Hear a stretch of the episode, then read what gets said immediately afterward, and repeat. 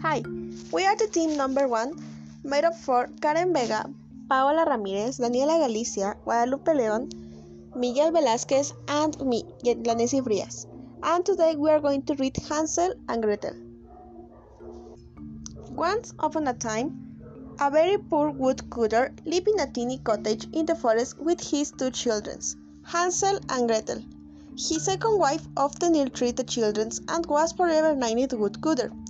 She said there wasn't enough food for all of them and that he should abound his children in the forest. Finally, one day, the woodcutter led Hansel and Gretel away into the forest, but as they went into the depths of the trees, Hansel dropped a little white pebble here and there on the mossy green ground. At a certain point, the two children found they really were alone. Night fell but the cold water did not return. Gretel began to sob bitterly. Hansel too felt scared, but he tried to hide his feeling and comfort his sister. Don't cry, trust me.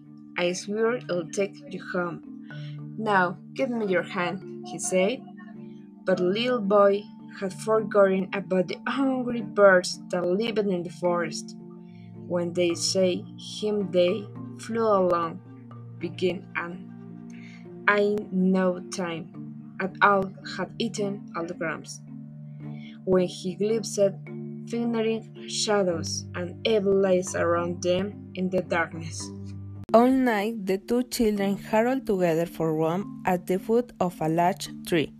With broke they started to wander about the forest, seeking a path, but all hope soon faded. They were well and truly lost.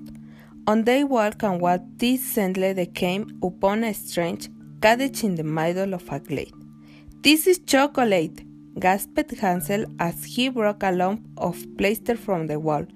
And this is icing, exclaimed Gretel, putting another piece of wall in the her mouth. Starving for the later, the children begin to eat pieces of candy broken off the college. Isn't this delicious? said Gretel with her mouth full.